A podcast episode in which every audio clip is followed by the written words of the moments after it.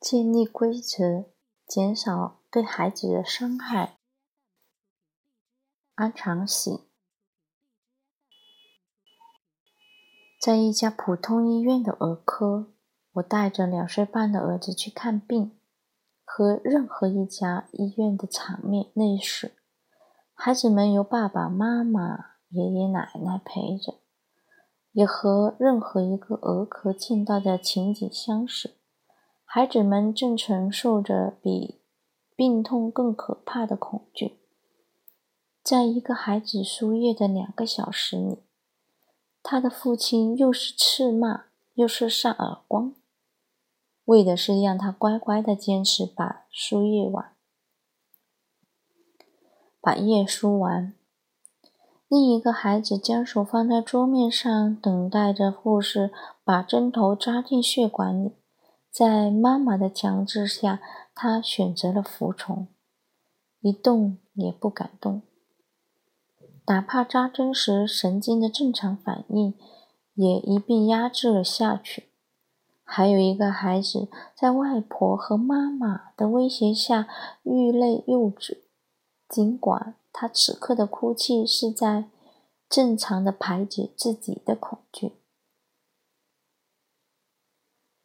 一片混乱，你会看到，一到打针输液的时候，父母们便不加思索地把孩子置于对立面，通过各种暴力的方式，以致压抑了孩子的最基本的正常反应。甚至混乱的场面，我觉得，我觉察到自己也有些焦虑与不安。接着。觉察到最疾病的恐惧，觉察到我们遇到问题就想立刻寻找方法解脱，而从来不了解和面对问题本身。突然有一种释然和喜悦。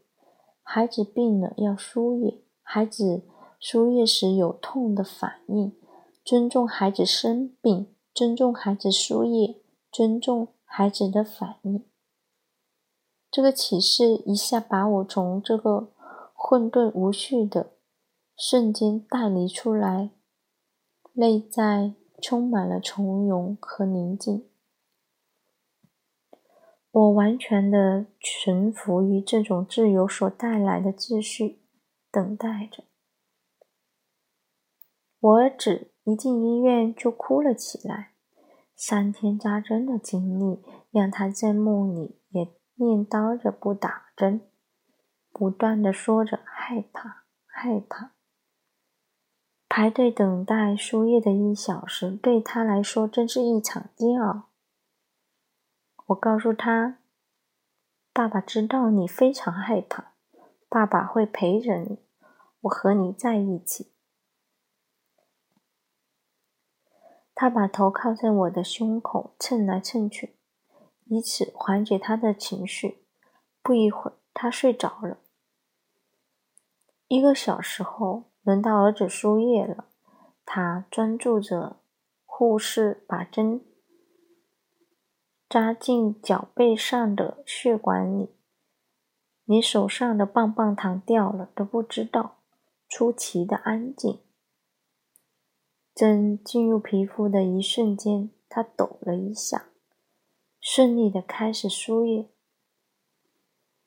这让我想起学校打预防针的情景：孩子们不会转过头让大夫扎针，而是要亲眼看着大夫怎么把针扎进去。打针肯定会疼，这个基本的生理反应是所有人的，无论大人还是孩子。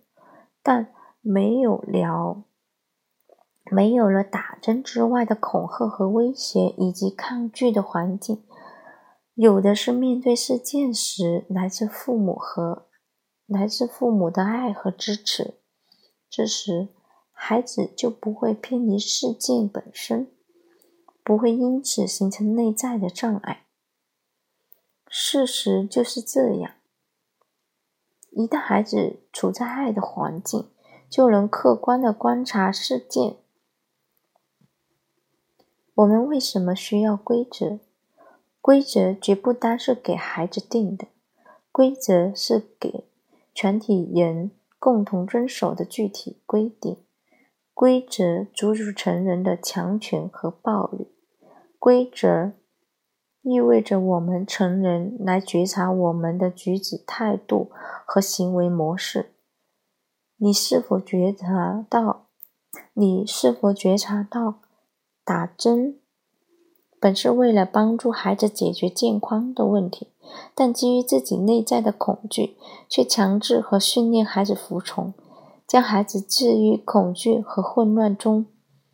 如果你毫无觉察，此刻就已经失去了自由，远离了爱。一旦没有规则，伤害就产生了。打针过程中，成人用各种。做法压制孩子正常的反应，这是一种伤害，这会导致孩子对事件、事情本身产生恐惧。当成人有规则、有爱时，打针过程对孩子的伤害就会大大的减少。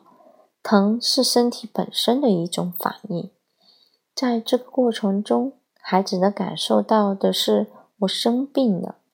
我需要打针，打针那一瞬间，我是有疼痛的反应。因此，对孩子来说，规则意味着减少伤害。